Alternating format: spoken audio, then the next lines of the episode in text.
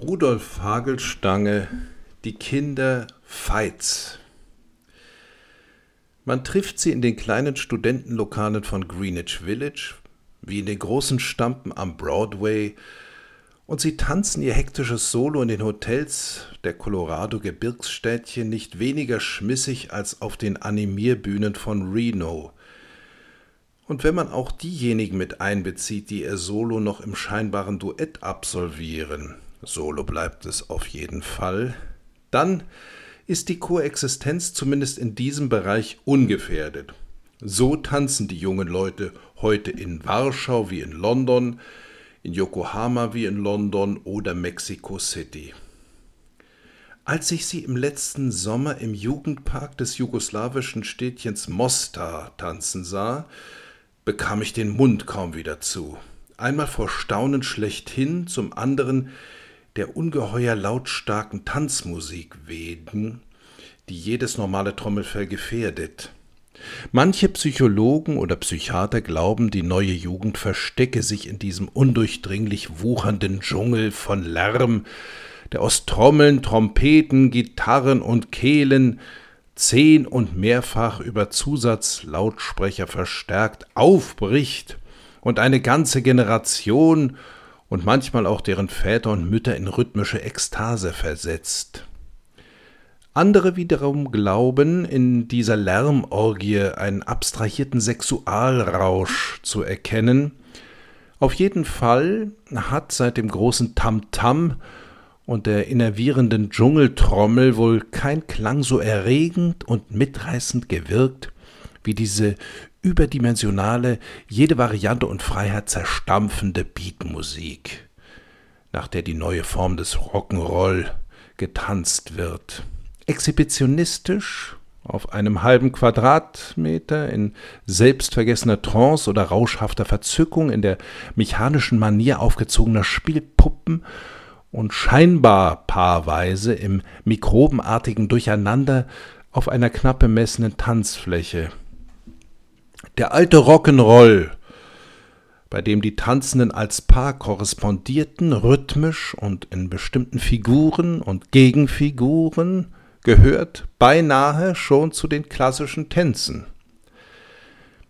Sich nach seinen Regeln zu bewegen, setzt fast schon tiefere seelische und sonstige Beziehungen voraus. Der neue Rock'n'Roll ist autark und machtautark.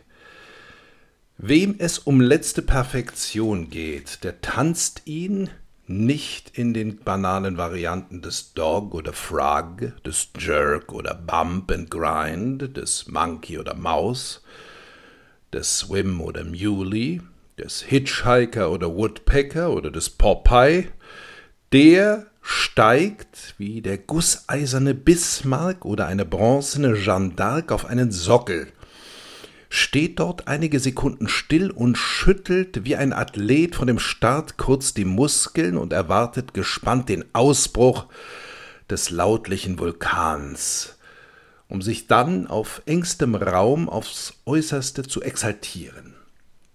Das ist wie ein Monolog, die schwierigste Form der Selbstinterpretation also, und wer eben nur die Talente eines Choristen vorweisen kann, soll auf nicht mehr als ein mitleidiges Lächeln rechnen. Wer jedoch voll in der Gunst der Muse, Terpsichore heißt sie bekanntlich, steht, der kann auf diesem halben Quadratmeter echte Triumphe feiern. Wie etwa jene junge Negerin vom Broadway, die in einem großen Lokal voller abgestumpfter Biertrinkender, kaum noch der Lüsternheit fähiger Yankees unter fünf oder sechs Statuetten die hübscheste und anmutigste war. Schlank, zauberhaft gewachsen, mit schelmisch kindlichem Lächeln, das zwei Reihen makellos geformter Zähne freigab, beinahe ebenholzschwarz in einem weißen Kleid, das eben Bewegungsfreiheit ließ, aber doch die Linien des Körpers nachzog, bewegte sie die Glieder in überschäumendem Temperament, einer elementaren Lust an der Bewegung, in einem Rausch, der narzisshaft und zugleich von jener gewinnenden Gefallsucht war, die auf die Freude der anderen abzielt. Ihr dunkles Gesicht leuchtete, der Schweiß perlte wie Tau, aus der samtenen Haut die Augen blitzten, die Zähne funkelten. Das ganze Wesen war Kraft, Genugtuung, Freude, Leben, Grazie, Jugend. Es ging eine Bezauberung von ihr aus, die jeden Widerstand, jedes Unbeteiligtsein hinweglächelte. Hier war die Körperlichkeit einer Gazelle, die immer wieder ihre Sprungmuskeln prüft, mit naivem, aber subtilem Kunstverstand gepaart. Dieses Geschöpf war zum Tanz geboren. Der Tanz war ihr Leben, ihr Wesensausdruck, ihre Selbstbestätigung. Man hätte ihr zugetraut, dass sie die paar Dollar, die sie an einem Abend verdient, gelassen in den Hut eines Bettlers werfen könnte, der ihr ein uneingeschränktes Lob spendet. Bei aller Gegenwart und Gegenständlichkeit dieses gesunden, schönen Leibes erschien den stieren Blicken der trägen Männer so fern wie der Orion einem Komposthaufen. Ein leibhaftiges, blutvolles Perpetuum mobile tanzte sie unermüdlich mit dem Instinkt ihrer Rasse, von der im Grunde ja alle die mitreißenden Akzente stammen, die das negrofeindliche Amerika aus einer puritanischen und stumpfsinnigen Selbstgefälligkeit reißen. Denn auch dieser Tanz hat seine Wurzel im Süden, in den Südstaaten, und seine Melodien wurden gespielt von Negern für Neger, in den Bars und Kneipen des Mississippi-Deltas eine von schweren, regelmäßigen Klopfrhythmen untermalte, aus dem Kummer erwachsene, monologische Musik, Rhythm and Blues geheißen, voller Gospel, Klagen und Aufschreie. Dann wurde der Rhythmus, the Beat, betont und verstärkt.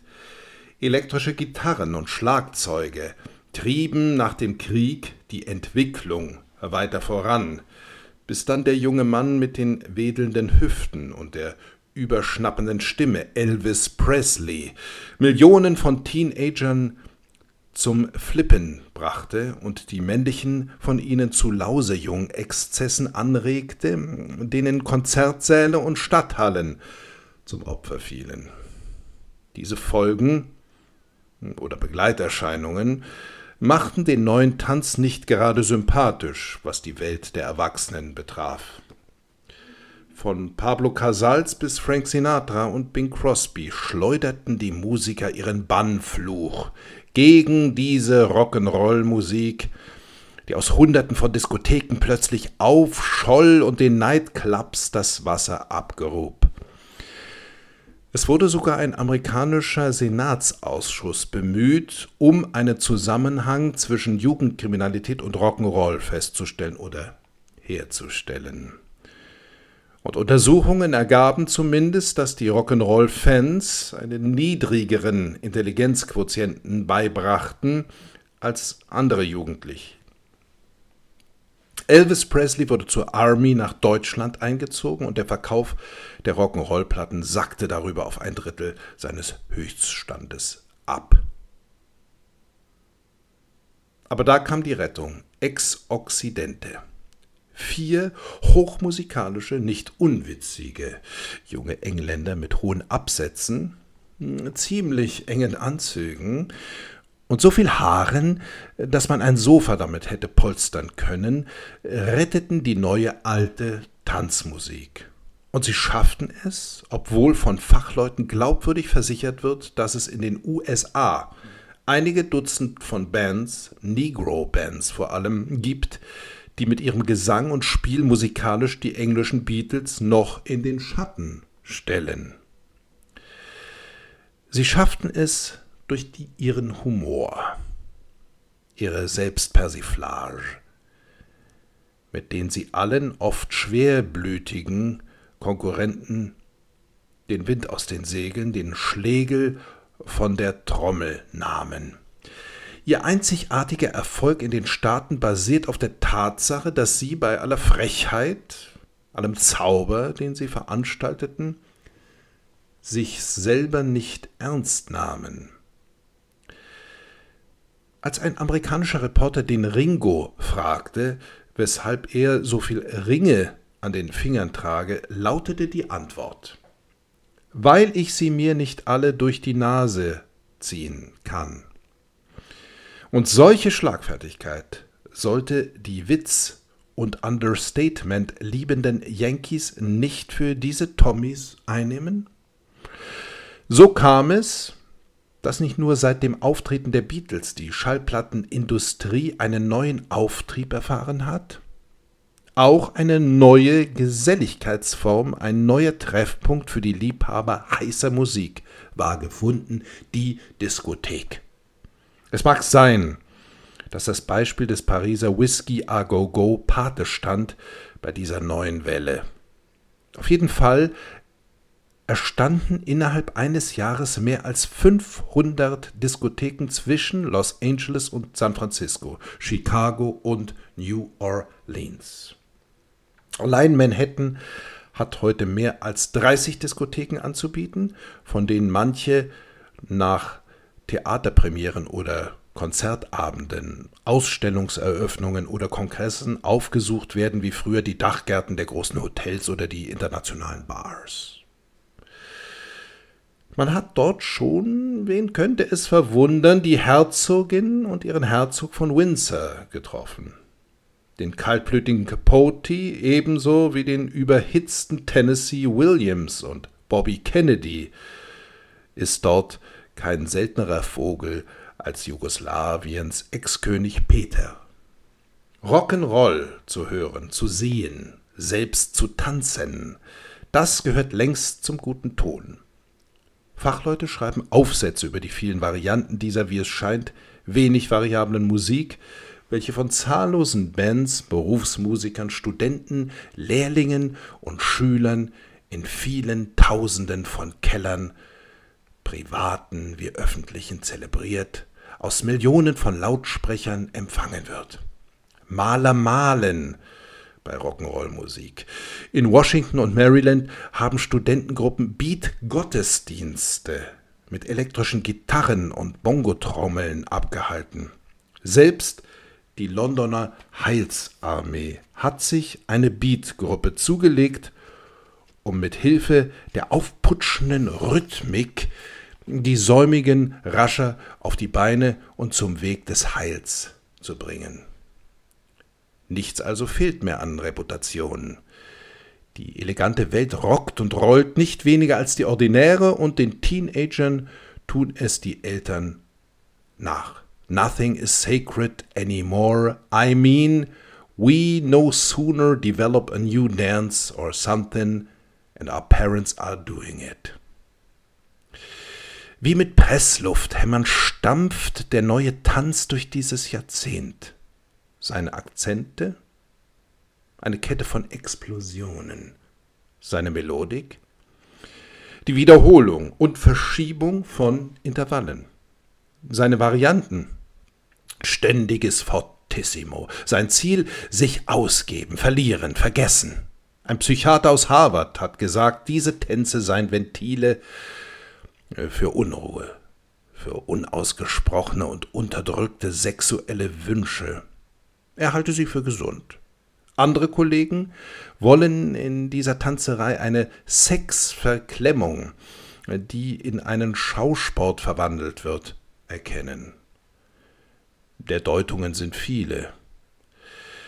Warum soll nicht auch der Motive und Aspekte mehrere und verschiedene sein? Es kündigen sich in der Anlage und Melodik etlicher Neuschöpfungen neue Ansprüche, neue Einfälle an. Manches wird doch differenzierter.